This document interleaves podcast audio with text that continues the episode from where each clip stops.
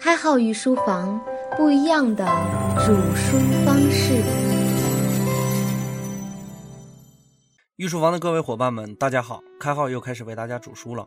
今天我们聊一个生活里无处不在的话题——讨价还价。我们经常在市场里看到这样的现象：这个东西多少钱呀？一百八。你抢钱啊？给你二十，你卖不卖？一百六，还是太贵呀？四十吧。我让你一点，一百四。我加一点，六十。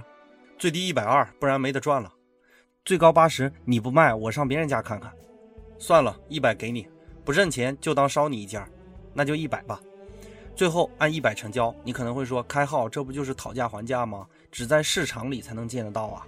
其实不然，我再给你讲一个场景，你就会发现这件事情其实广泛的存在于生活当中了。孩子问妈妈：“妈妈，我想看一会儿电视。”妈妈说：“看十分钟，继续写作业去。”孩子说：“我都写了一个小时了，就看一个小时嘛。”妈妈说：“那不行，只能看二十分钟。”孩子说：“你看我期中考试又上升了三个名次呢，看五十分钟吧，看三十分钟就马上写作业去，不然一分也不让你看。”孩子只好去看三十分钟的电视。无论一百元成交的故事，还是后来三十分钟看电视的时间，我们会发现都有异曲同工之妙。我们都是通过博弈行为，彼此逼迫对方出最终的底价。不难看出，这是一个非零和博弈的模型，双方的利益是对立的，每个人都在争取最终的目的，但实际上只有不断削弱对方的目标利益，才能达成最后的成交价格。著名的博弈论学者谢林认为，在讨价还价的过程中，限制自己的选择性，往往引导对方让步。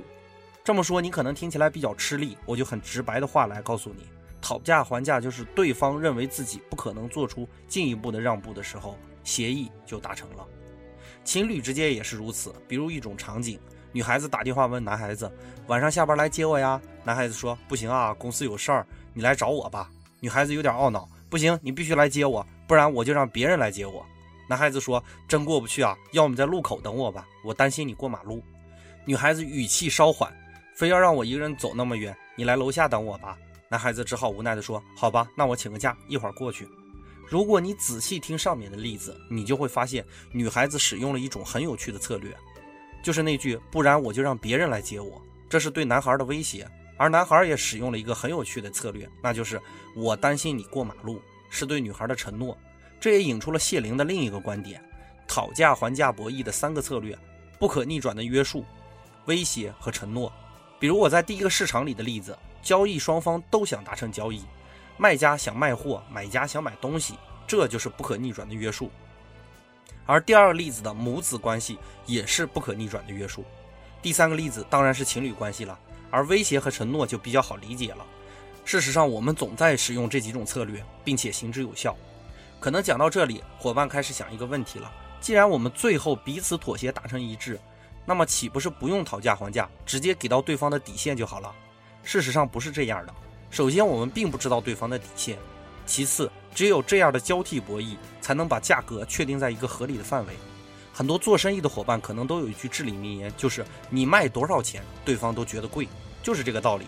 与其把价格定在合理的范围，不如有高的浮动，留给讨价还价一个空间。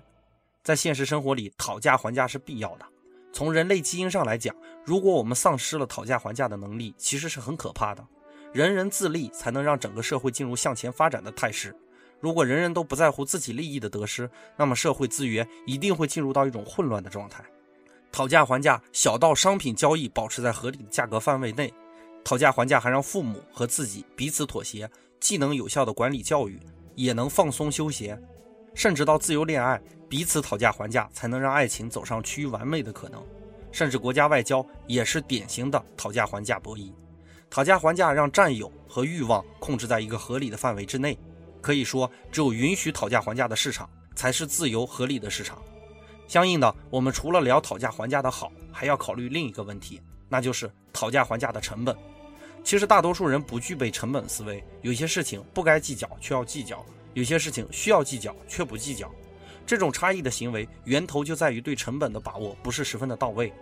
比如有的人爱说这点事儿我费点时间省点钱，有的人却说这事儿花点钱省点事儿。其实根本很好理解，前者是因为单位时间创造金钱的能力较低，后者是单位时间创造金钱的能力较高。社会上有一种说法叫做“穷人思维”和“富人思维”。其实我个人不太赞同这个观点。好的思维模式无关于穷富。刚才我们说了，我们对待成本的根本性原因是因为我们所处的环境的不同。你不能拿结果去推导出过程，是我们的状况决定了我们的心态，不是这种心态能导致你走向哪种结果。这在本质上是不存在的。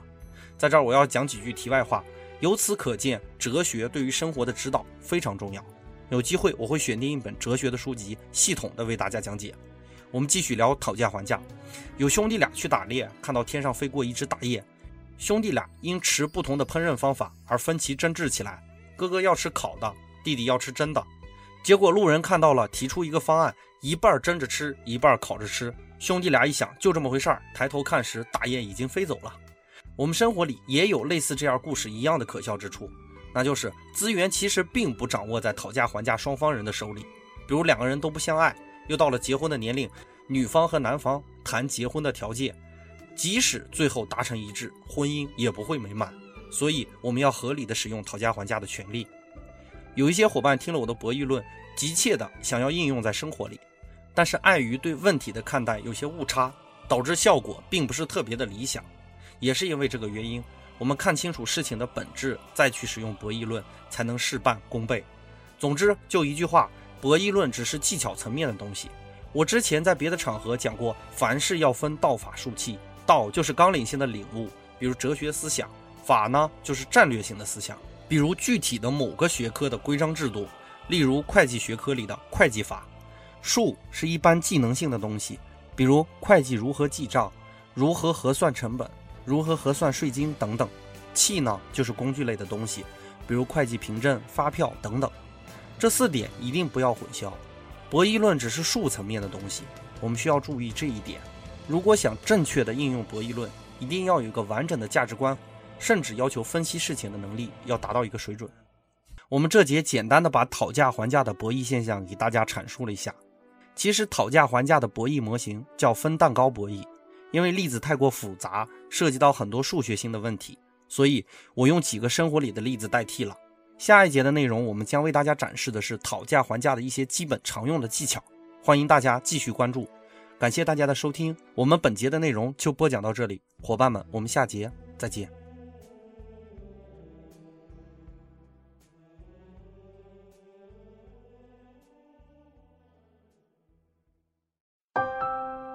一号御书房不一样的煮书方式。